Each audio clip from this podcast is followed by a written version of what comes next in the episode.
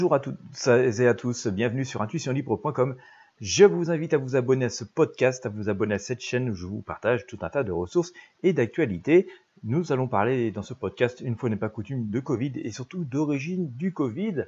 Euh, vous l'avez peut-être vu il y a quelques jours, le directeur de l'OMS a remis sur la table cette hypothèse hein, qui traîne depuis euh, un peu plus d'un an maintenant, euh, selon laquelle l'origine du Covid pourrait être venir d'un accident de laboratoire tout particulièrement de Wuhan en Chine, euh, ben ça n'a pas fait du tout plaisir à la Chine. Hein, du, coup, euh, ces propos du directeur de l'OMS qui, donc par là même, souhaitait que euh, les investigations se poursuivent en Chine pour essayer de déterminer si ça venait bel et bien de là-bas et dans quelles conditions. Et du coup, la Chine, pas contente du tout, ne refuse que l'enquête se poursuive sur son territoire, refuse que les enquêteurs de, de l'OMS viennent pouvoir continuer à faire certaines vérifications pour tenter de déterminer si oui ou non l'épidémie donc vient de Chine ou non. Euh, et la Chine d'ailleurs avance une toute autre hypothèse. Voilà, alors peut-être possible, peut-être pas.